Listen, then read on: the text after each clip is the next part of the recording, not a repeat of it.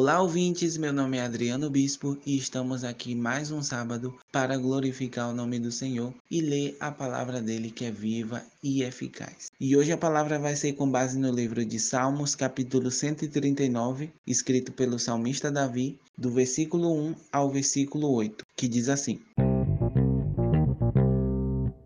Ó Senhor Deus, tu me examinas e me conheces. Sabes tudo o que eu faço e de longe conheces os meus pensamentos. Tu me vês quando estou trabalhando e quando estou descansando. Tu sabes tudo o que eu faço. Antes mesmo que eu fale, tu já sabes o que eu vou dizer. Estás em volta de mim por todos os lados e me protege com o teu poder. Não consigo entender como tu me conheces tão bem. O teu conhecimento é profundo demais para mim. Aonde posso ir a fim de escapar do teu espírito?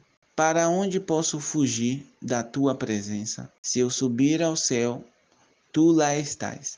Se eu descer ao mundo dos mortos, lá estás também. Com certeza você já ouviu falar do termo presença de Deus. Mas o que é a presença de Deus? Como temos acesso à presença de Deus? A palavra de Deus diz: quando nos disponibilizamos a conhecer a Deus, ele se revela a nós. E pela lógica humana, isso seria impossível acontecer, porque nossos olhos são carnais. Nós não vemos as coisas como Deus vê. E quando ele se revela para a gente, os nossos olhos espirituais, a nossa visão espiritual é aberta. Para alguns sim, para outros demora um pouco, mas a presença de Deus é real. Quando nós acreditamos e buscamos a face de Deus, ele se revela para a gente de várias maneiras. Com uma pessoa pode ser de uma maneira, com outra pessoa pode ser de outra, mas Deus está presente sempre que nós nos interessamos em conhecer a Ele. A partir do momento que você reconhece que é dependente de Deus para tudo, que você reconhece que o Filho dele esteve na terra e que levou sobre si todas as nossas dores, todos os nossos pecados, e aceita Jesus no seu coração, Deus ele começa a se revelar para você de pequenas maneiras ou de grandes maneiras também. Vai depender da pessoa, vai depender de sua fé. A fé é o princípio de tudo. Sem fé é impossível agradar a Deus. Deus, ele te examina, ele sabe o que tem no seu coração. E a partir do momento em que você abre a boca para confessar a ele todos os seus pecados, suas dificuldades, ele já sabia antes de você abrir a boca, mas ele estava esperando você dar o passo inicial, que era confessar. Você confessando, você está comprovando a sua fé. Você está dizendo para Deus: Eu acredito que o Senhor pode mudar a minha vida. No versículo 5, Davi diz: Estás em volta de mim por todos os lados e me proteges com o teu poder. Isso quer dizer que Davi, ele tinha fé, ele acreditava, ele era um, um homem temente, era um poeta, ele era sensível, mas Deus usava ele nas batalhas também. Davi venceu todas as batalhas porque Deus estava com ele e protegia ele. Nenhum fio de cabelo de Davi foi tocado pelo inimigo porque Deus estava protegendo Davi. Deus era na vida de Davi. E quando reconhecemos que somos dependentes de Deus, nenhum mal nos alcança.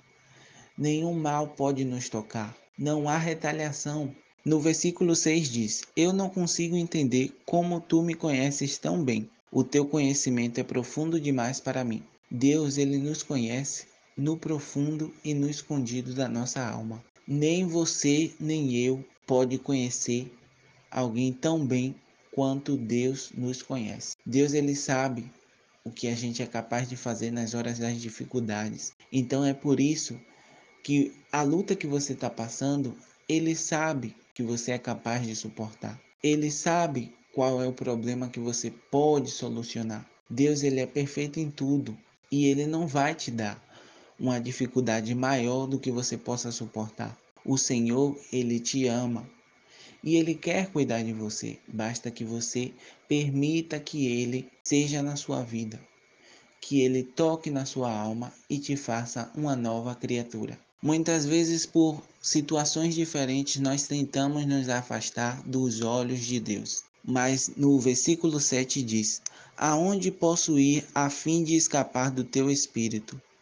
Para onde posso fugir da tua presença? Deus, ele chama as pessoas, Deus, ele te conhece, ele tem te chamado e às vezes você tenta se afastar, você tenta esquecer, mas aquele pensamento que vem, aquela lembrança de quando você estava na igreja, de que Deus falou com você fortemente, que seu coração palpitou bem forte. Isso é Deus te chamando. E para onde você vai escapar? Para onde você vai fugir? Deus, ele te chama porque ele te ama. Ele quer fazer a diferença em sua vida. Deus, ele conhece você. Ele sabe quando você está com raiva, está com ciúmes, está se sentindo triste ou solitário. Ele sabe todas as necessidades do teu coração. Ele sabe que você não é perfeito, que você precisa dele. No final do, do capítulo, o salmista Davi fala: Ó oh Deus, examina-me e conhece o meu coração. Prova-me e conhece os meus pensamentos. Vê se há em mim algum pecado e guia-me pelo caminho eterno. Davi era um ser humano como eu e você. Ele tinha pecados, ele tinha imperfeições, mas ele buscava estar na presença de Deus. Ele buscava reconhecer que Deus era o único na vida dele e que só Deus poderia tornar ele mais santo a cada dia. Que ele poderia, na presença de Deus, chegar a um milímetro da perfeição. O Senhor, ele te chama a cada dia e ele só quer que você venha e reconheça que ele é Deus, que ele pode fazer a mudança completa em sua vida. Ele está olhando por você. Ele está vendo as suas dificuldades e sabe todas as palavras. Você não precisa falar nada, mas ele já te conhece.